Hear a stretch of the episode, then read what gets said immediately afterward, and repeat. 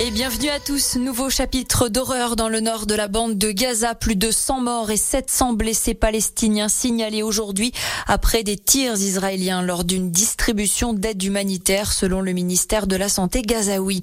De son côté, Vladimir Poutine menace les pays occidentaux d'un conflit nucléaire en cas d'escalade de la guerre en Ukraine. En France, c'était l'une des demandes d'Emmanuel Macron pour soutenir les agriculteurs, la mise en place de permanences locales pour échanger avec les acteurs de la filière. La préfecture de la Savoie annonce le tout premier rendez-vous de ce type dès ce vendredi 1er mars. Ce sera de 9h à 13h en préfecture à Chambéry.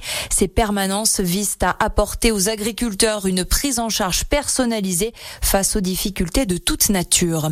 Aider justement les petits villages situés en zone rurale, c'est l'objectif du dispositif Village d'avenir pour accompagner les communes de moins de 3500 habitants dans leur développement.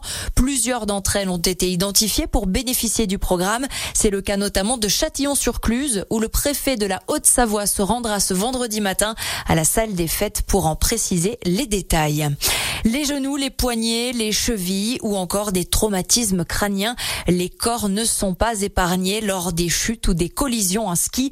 Alors que les vacances scolaires ont commencé il y a maintenant près de trois semaines, les services des pistes enchaînent les interventions pour porter secours aux blessés.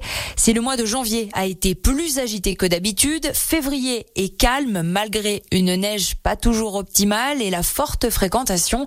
Il faut dire que les services des pistes font tout pour éviter les accidents comme l'explique Mehdi Valentin, le chef des pistes du domaine du Tour à Chamonix. En fin de saison, même durant la saison, on fait un petit bilan sur nos zones euh, où on sait qu'ils vont être problématiques. On les connaît et on renforce effectivement avec la signalétique où on fait freiner les gens en mettant des, des filets ou des banderoles qui les font arrêter. On appelle ça des chicanes pour les faire ralentir. Il faut savoir qu'on est en site classé, donc euh, les travaux d'été sont euh, de manière très ponctuelle pour traiter des points très sensibles et sont l'étude de cas et d'études d'impact. Donc non, nous sommes sur un site assez protégé là-dessus et c'est uniquement avec la neige et le travail des dameurs que l'on arrive à planir et sécuriser un petit peu nos amis. On laisse la montagne tranquille. Et parmi toutes les blessures que les pisteurs et les médecins doivent traiter, il y en a une qui est prédominante, celle du genou qui représente 25% des blessures. La rupture des ligaments croisés concerne notamment les femmes, c'est ce que nous expliquera un médecin dans le journal de 18 heures. Et soyez prudents lors de vos sorties neige. Hier, un skieur de 74 ans a perdu la vie à Flaine après une chute de 100 mètres dans un couloir très raide alors qu'il faisait du hors-piste avec des amis. En Norvège, la météo fait des siennes sur la nouvelle de Coupe du Monde de biathlon. À cause du brouillard, l'épreuve de l'individuel dame prévue initialement à 14h15 devrait être repoussée à demain vendredi en même temps que l'individuel homme. Samedi, ce sera des mass start avant dimanche du relais mixte au programme. Et côté foot, le français Paul Pogba dans la tourmente, suspendu 4 ans par le tribunal antidopage italien après avoir été contrôlé positif à la testostérone.